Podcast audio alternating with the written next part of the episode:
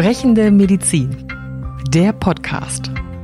Dr. Klaus Reinhardt im Gespräch mit Daniel Finger. Heute Umgang mit Patientendaten.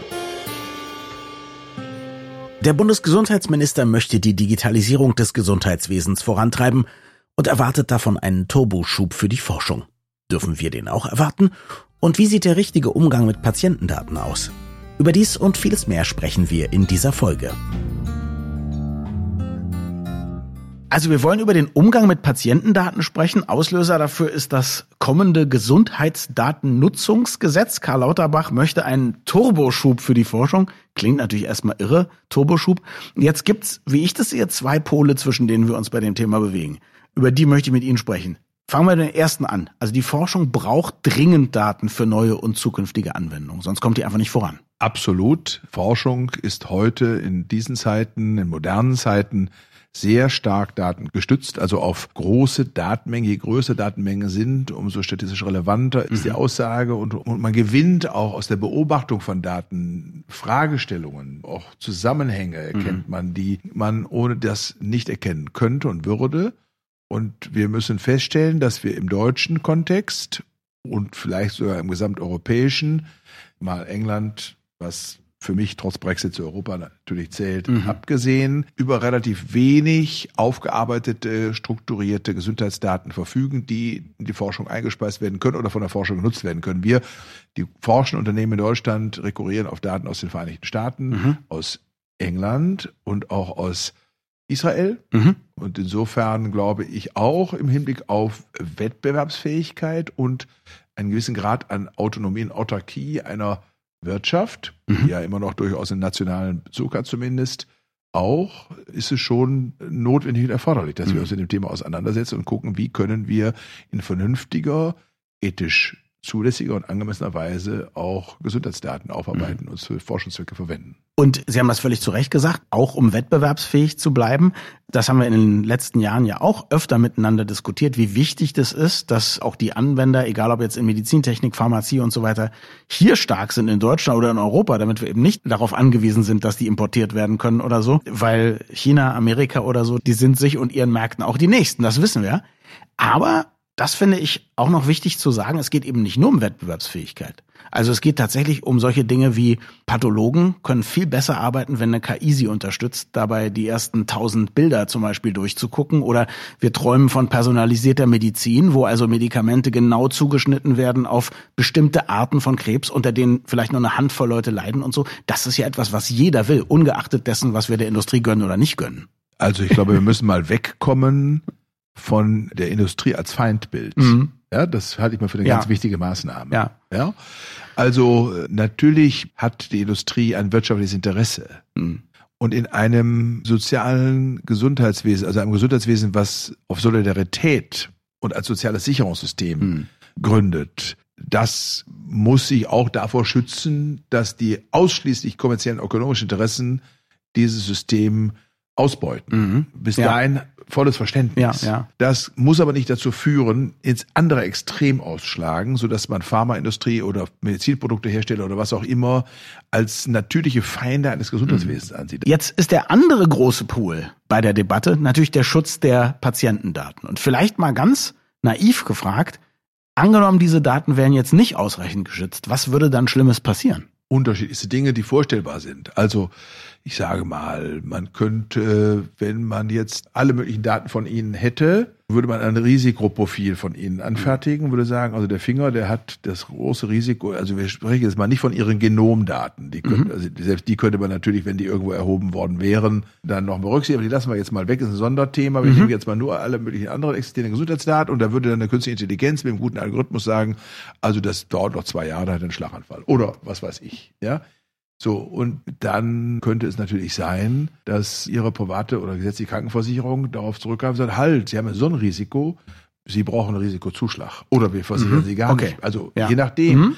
Also wenn die gesetzlichen Rahmenbedingungen nicht so eingestellt sind, dass dem Versicherer das verwehrt wäre, so zu handeln, das ist zum Beispiel etwas, was man sich vorstellen kann. Man kann sich auch vorstellen, dass von irgendjemandem bekannt ist, dass er mal eine manische Psychose hatte. Mhm und vielleicht eine gewisse Grundgefährdung hat, das wieder zu tun. Oder der hat vielleicht sogar sein Medikament, sein Lithium oder was auch immer abgesetzt, mhm. weil er nun das Gefühl hatte, das hat er jetzt lange genug genommen und er ist vielleicht nicht mehr gefährdet. Und er hat dadurch die sozusagen selbstverantwortlich seine Gefährdung erhöht und das würde jetzt publik gemacht, mhm. dann könnte man auch sagen, es wird jemand erpresst nach dem Motto, ich erzähle es mal der Gemeinschaft oder deinem Arbeitgeber, okay. wenn du mir nicht zahlst. Oder also es sind so viele denkbare missbräuchliche Situationen mhm. da, dass ich glaube, dass es aus sehr gutem Grund wir uns sehr gut darüber Gedanken machen, wie diese Daten so verarbeitet werden, so verschlüsselt werden, so aufgearbeitet werden, so strukturiert werden, dass eine Rückverfolgung auf den Einzelnen sozusagen nur mit sehr großem Aufwand oder sogar tatsächlich unmöglich gemacht werden. Mhm.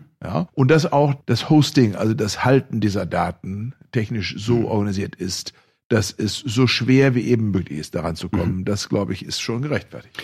Also glaube ich auch. Ich glaube auch, dass man natürlich möglichst viel dafür tun muss, auf jeden Fall. Ich glaube aber auch als, sagen wir mal, Technikjournalist, dass man so viel tun kann, wie man nur irgend will. Und trotzdem gibt es natürlich eine Möglichkeit, dass irgendjemand sich die Daten besorgt. Und vor allem muss es eben gesetzliche Regelungen geben, um das zu sanktionieren. Die haben wir ja eigentlich, auch mit der Europäischen Datenschutzgrundverordnung. Also eigentlich sind wir ja juristisch gut aufgestellt, oder? Also ich glaube, juristisch sind wir ganz gut aufgestellt. Schwierig, glaube ich, ist die Rückverfolgung gelegentlich. Ja, mhm. ja das ist nicht so ganz einfach. Die Leute, die, also die Hacker-Szene, das Darknet und was ich nicht was es alles mhm. gibt, da tummelt sich ja doch manches. Für mich sind das alles sozusagen Begriffe, hinter denen ich so eine ominöse, selbstgemachte Vorstellung habe, was sich mhm. dahinter verbirgt. Aber eins, glaube ich, weiß ich ziemlich sicher, dass es sehr schwierig ist, die Form von Cyberkriminalität vernünftig zu verfolgen, diesen mhm. Menschen auf die Spur zu kommen, die Schliche zu kommen. Und ich bin sehr dafür, dass wir uns an dieser Stelle ganz stark machen Mhm. Und dass wir ja auch vielleicht materiell und personell aufrüsten an der Stelle mhm. und dass die existierenden Sanktionen aber mit der Bretthärte, die zur Verfügung stehen, auch ausgesprochen werden, mhm. weil ich glaube, dass in diesem etwas verdeckten Raum viel Kriminalität mhm. stattfindet, sehr viel.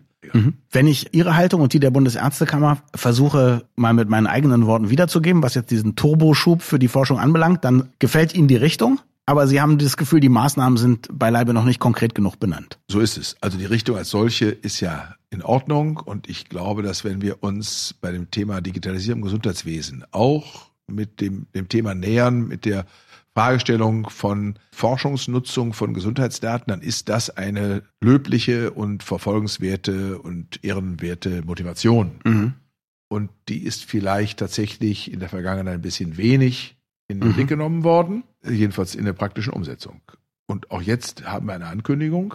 Mhm. Und jetzt bleibt es mal abzuwarten, wie das denn sich praktisch dann ausgestaltet. Mhm. Ja, da bin ich aber auch unverändert optimistisch. Mhm. Das, was wir bisher bei der Digitalisierung im Gesundheitswesen erlebt haben, waren ja eher so Aspekte, die Versorgungsverbesserung organisieren sollten. Wie die elektronische Patientenakte sind wir auch noch nicht viel weiter was wir sozusagen als erste Maßnahme und als erste Anwendung gehabt haben und was bis heute funktioniert, ist das sogenannte Stammdatenmanagement, was in Arztpraxen für gesetzliche Krankenversicherung durchgeführt wird, wenn wir dort die elektronische Gesundheitskarte einlesen. Mhm. Und dann das E-Rezept und die EAU. Also das sind auch Dinge, gegen die ist nichts einzuwenden, nicht? wenn das ja vernünftig funktioniert und stabil läuft.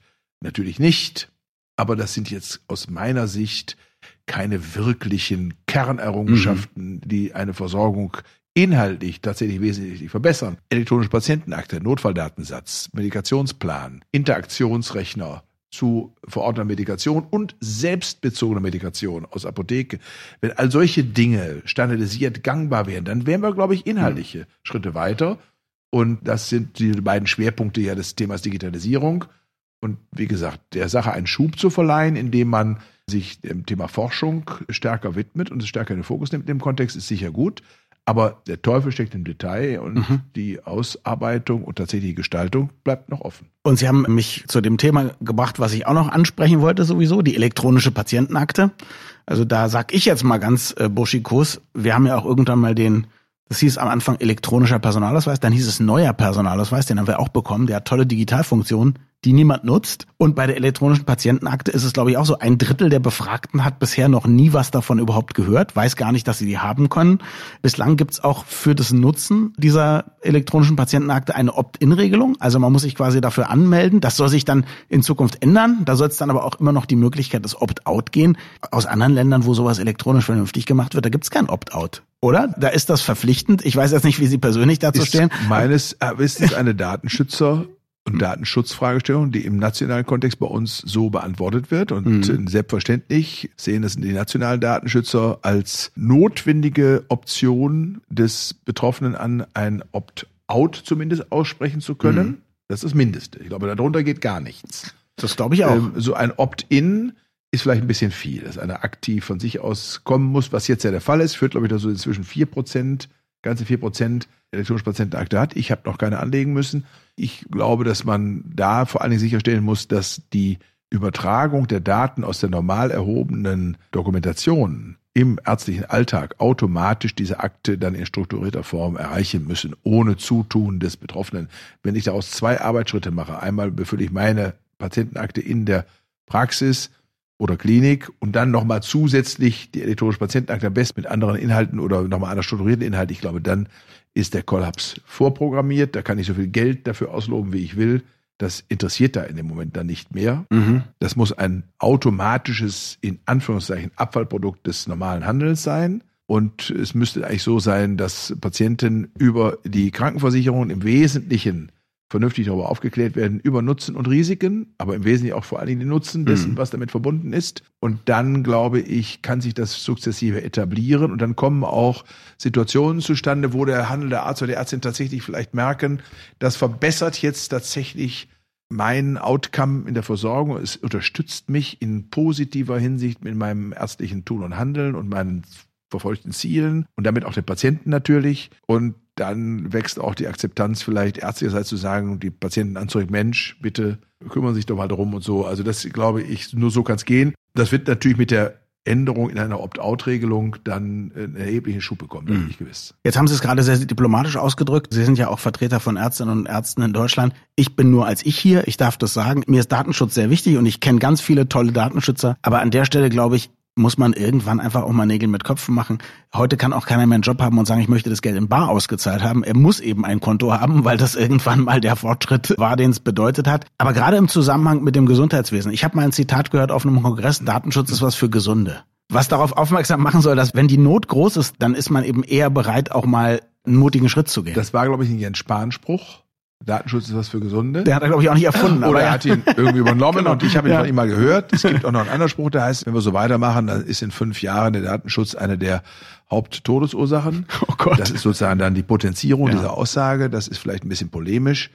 Würde ich auch mir nicht zu eigen machen. Aber vielleicht muss man eins feststellen. Wir haben, erleben ja in den skandinavischen Ländern, in Schweden, in Norwegen, in Finnland, in den baltischen Ländern, in Dänemark und so weiter, diesen nordischen Ländern, dass großes Vertrauen mhm. der dort lebenden Bürger in den Staat existiert und in mhm. staatliche Institutionen. Mhm. Und die haben fast alle staatlich organisierte Digitalstrukturen in ihrem Gesundheitswesen mehr oder weniger gut funktionieren. Ich, ich, glaube, Dänemark und Estland sind somit die am besten funktionierenden mhm. nach meinem Kenntnisstand. Bei uns existiert das Problem, dass wir natürlich diese Jahre 33 bis 45 und dann auch anschließend bis 89 in der ehemaligen DDR hatten.